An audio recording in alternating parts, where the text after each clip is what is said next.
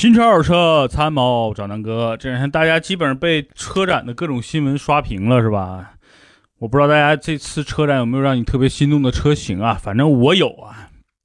那具体哪些呢？我觉得，呃，我简单跟大家举举例子啊。因为呢，我现在作为一个消费者的角色，跟你们一样很关心一些新车型。然后呢，我简单点评一下这两天我都是辣评，对吧？很多车型我都是说一些。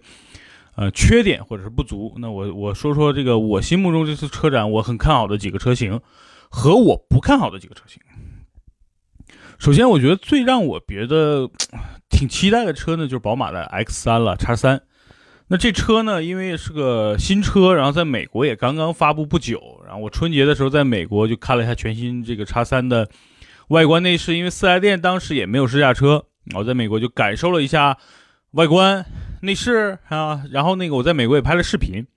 当时我进四 S 店，我当时以为哦这是个叉五吧，然后呢不对，我一看这个具体的资料啊，全新叉三，然后呢 2.0T 的发动机，然后呢展车呢是一个呃选装了各种配置，但美国跟国内不一样，它是有各种包的，它加了很多包，什么运动包，呃什么什么呃环境包，还有个什么叫什么，就是基本是个顶配了，它加装了哈曼卡顿的音响。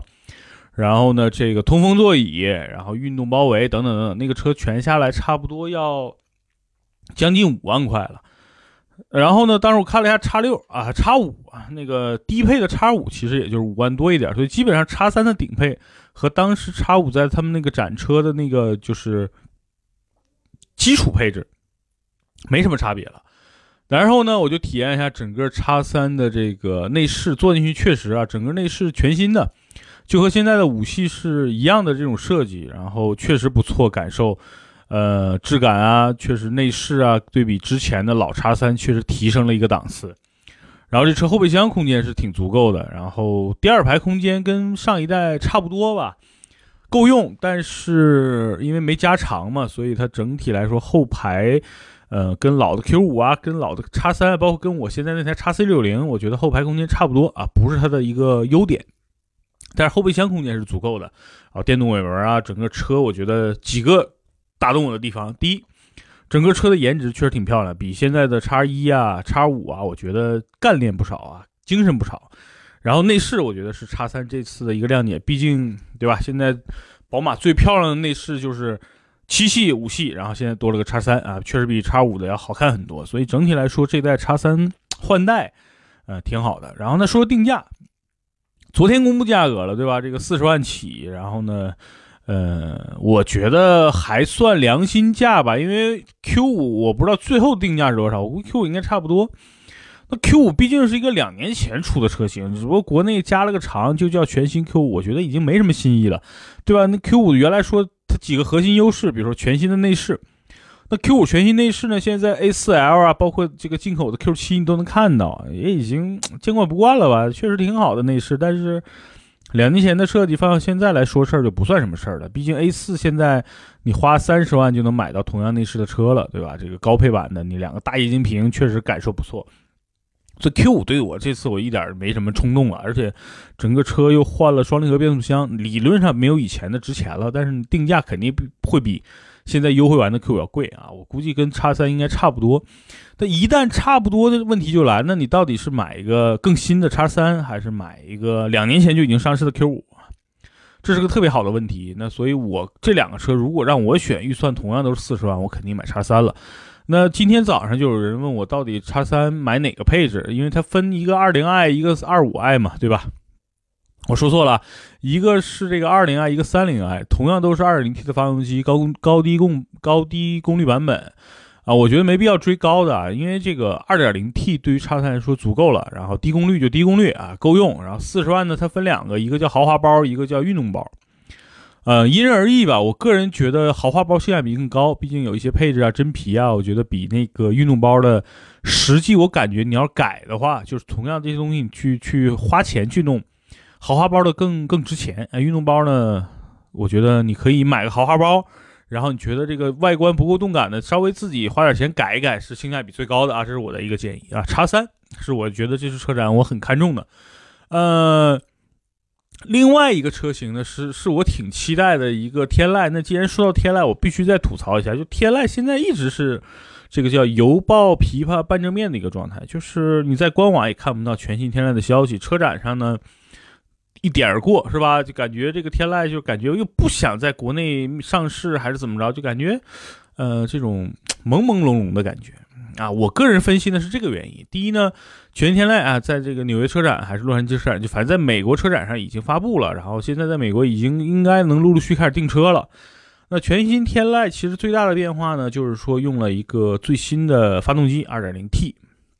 这 2.0T 的发动机这次车展上已经展出了，就是英菲尼迪 QS50 那台。只不过呢，那天籁用的应该是一个所谓的低功率版本，那 QS50 用的是高功率啊。所以说你未来可能整个日产。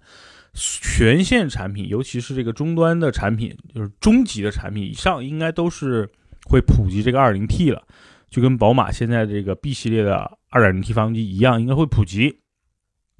那这台发动机参数什么的，是账面是不错的，但是这个对吧，都毕竟都没开过，是个新发动机嘛，这个具体的感受肯定要开过之后才能定好坏，但从账面上看不错。但是有几个问题，我我觉得可能日产天籁这次一直不上市是有几个原因的。第一呢，对吧？天籁原来诟病的内饰啊太粗糙，用料太低。那这次新天籁能不能有一个改善？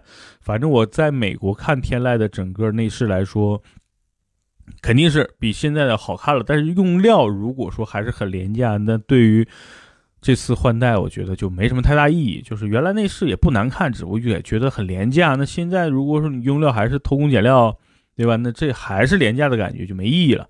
第二呢，原来天籁在国内的最大的诟病就2.0、2.5的动力都不好，2.0就普普通通，2.5呢其实跟2.0你感觉真正开起来没什么差别，所以。这俩发动机都挺差的，在美国呢，实际上天籁是这样的，二点五起，然后还有个三点五 V 六，那 V 六的版本没得说，肯定好开，对吧？动力足。那二点五呢，跟国内是一样的。第一，发动机噪音挺大，你一踩油门，整个车能听到。第二呢，这个车，哎，加速就挺肉的，零到四十公里吧，我觉得整个加速挺快的。然后四十到八十就特别，就感觉没劲儿了。八十到一百二更是，哎呀，就发动机声音转起来不好听。那国内呢？这次发布我我有几个问题。第一呢，就二零 T 的发动机的成本肯定要挺高的，对吧？毕竟是个新发动机。第二呢，这车一旦放到天籁上，那天籁的动力怎么配合呢？二点零用不用，对吧？二点五用不用？然后二点零 T 一上，我估计对吧？二点五可能就没了。但是这二点原来老的二点零不带 T 的这个自然吸气方要不要上？这是个很好的问题啊，因为天籁原来主卖的还是便宜的嘛。对吧？肯定是二点零卖的多，但是一旦你上二点零 T 了，那你下边是放个一点五 T、一点六 T，但我没听说天籁这这个原来确实骐达有一点六 T，但是那个发动机不行啊，对吧？你放到天籁上，那天籁的入门的产品是原来老的二点零吗？还是说怎么着？所以这是个很，我觉得可能天籁到现在自己没想明白的一个问题，所以这是在车展上应该没明确啊。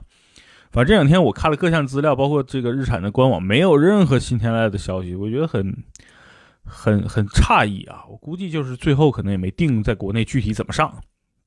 总来说，就天籁的颜值这次变得比较动感了，然后发动机也换了，内饰呢也调了，所以整体来说这次是个大变化。然后基本上我觉得和天籁啊啊不是和这个凯美瑞啊、雅阁啊都是。对吧？日系三杰嘛，他们都换了，他最后一个换也得拿出点硬实力。这次最大的硬实力实际上还是发动机的变化，对吧？然后日产也终于开始涡轮增压了，那我觉得是好事儿啊。但是所有的消息等一等吧，因为这个最后自己没想明白的事儿，咱们瞎操心有什么用呢？呃，基本上车展，我觉得我关心的，就是我比较关心的，就是叉三和这个天籁。另外呢，这两天有人讨论奔驰 A。我我是这么想的啊，就是买奔驰的用户呢，这种 A 级用户无外乎就是想要一个奔驰这个商标，对吧？一个大标嘛。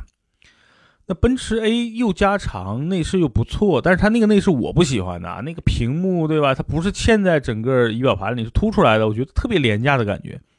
但我今这两天看各种视频，很多人说这个内饰特别好，的我我一点都看不上这个内饰，我觉得很廉价，对吧？那个那个那个屏感觉就是一个。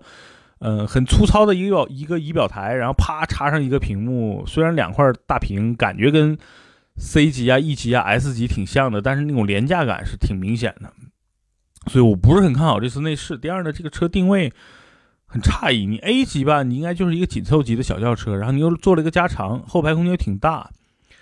那你到底它定位是什么呢？那你这车跟 C 级怎么去区分？如果说你就是为了抢奥迪 A A 三啊，对吧？宝马三系的市场呢？宝马一系的市场，我就觉得很尴尬。因为是这样，你这么想啊？因为我买车是图实惠，不是图图牌子的。假设就是二十万预算，我可以买一个 1.4T 的高配的 A 三，对吧？我可以买一个 1.5T 的宝马的118，那。我如果是我现在买二十万预算，我完全可以买一个这个凯迪拉克 ATS-L，对吧？ATS-L 是二点零 T 的九 AT 啊，那更牛了，对不对？啊，不知道我我 ATS-L 现在换没换九 AT 我不知道，原来是七 AT 还是八 AT 我忘了啊。那我觉得性价比更高，而且也是这种紧凑级小轿车嘛，那肯肯定是，对吧？如果都是豪华品牌的情况下，肯定 ATS-L 的这个性价比是最高的。那抛开 ATS-L，就拿宝马这个幺幺八和，呃，奥迪的 A 三来说，这两个车的价格更低。那奔驰这两年在中国，对吧？这个脾气见长，价格极其的贵，贵的离谱。我觉得，对吧？这 A 级估计定价应该不便宜。那最后看最后的成交价吧。如果他定个二十万，那我觉得那可能真的是良心发现。但我觉得不可能，这车定定价应该是将近三十万了啊。那如果三十万，其实和 C 级就会形形成一个很大的一个明显的一个竞争了。第二呢，这个车如果定三十万，我宁愿去买迈腾了，对吧？你如果追求的是后排空间，那买帕萨特、迈腾就够了呀。那如果真要个牌子，我真觉得这个 A 级加长加上一个，哎呀，就感觉调调调挺高，我估计肯定不便宜嘛。如果不便宜啊，那这车就没什么可买的。但如果说它定价二十万，哎，那这车还是值得考虑的。对吧？因为二十万买个空间挺大的奔驰 A 还行，毕竟没人拿这种车去去飙飙车嘛。好吧，这是关于这个奔驰 A 也算比较一个热的车。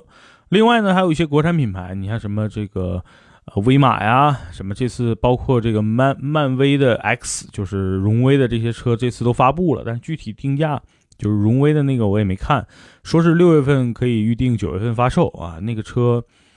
我挺看好的啊，就挺帅的一个一个新能源车。然后威马呢是这样，我之前的一个同事呢，一个朋友，他之前是江淮车主，然后买了个江淮车，跟我一样啊，骂哭爹，骂娘了都，就这个车真的太烂了。然后呢，这次威马一出，他就直接定了一个能跑六百公里那个，好像十十几万吧，补贴完哈，他就买了个那个。所以我觉得。嗯，可能电动车他已经习惯了开电动车了，但是呢，他需要一个呃感觉上更好、更靠谱、续航里程更更长的车。那威马一出，他觉得如果这个车造出来就是这样的啊，真的是能够跑到六百公里，他会觉得很满意，所以他直接就定了，因为价格定的还算比较比较合理，有点像小米这个定价法啊，感觉挺靠谱，所以他就定了。我说你为什么不考虑一下什么原来的什么比亚迪啊？他说这些车企。太传统是吧？他觉得汽车圈应该有一个像小米这样的公司做一个性价比特别高的车，他觉得威马是。所以我看了一下他的这个订车的这个套路，我觉得也对，确实，如果这个车品质不错啊，真正的能跑这么多公里，那性价比还真的是不错的，起码比什么蔚来 ES 八性价比高，对吧？蔚来毕竟它主打的这个用户群不一样，蔚来其实还是偏中高端的。那威马呢，实际上是做了一个中端产品，然后低端的价格，我觉得这个事儿是挺靠谱的，因为毕竟大多数人买新能源车，如果预算充足，还是买特斯拉了，对吧？那如果预算不太充足的情况下，大多数人还是考虑性价比。那在性价比方面，我觉得威马做的就有点像手机界的小米了。好吧，那这是关于新能源的。那这次车展我关注的几个车基本我就说完了，其他那些车型我觉得我也大家看看就好，因为关至于一些文章什么，这两天我陆续都发了，大家可以订阅南哥说车公众号啊，或者在什么汽车家呀、一车呀都可以看到，赶紧订阅，赶紧订阅，不要九九八，不要九九八，只要关注南哥说车，南哥抱回家。哈哈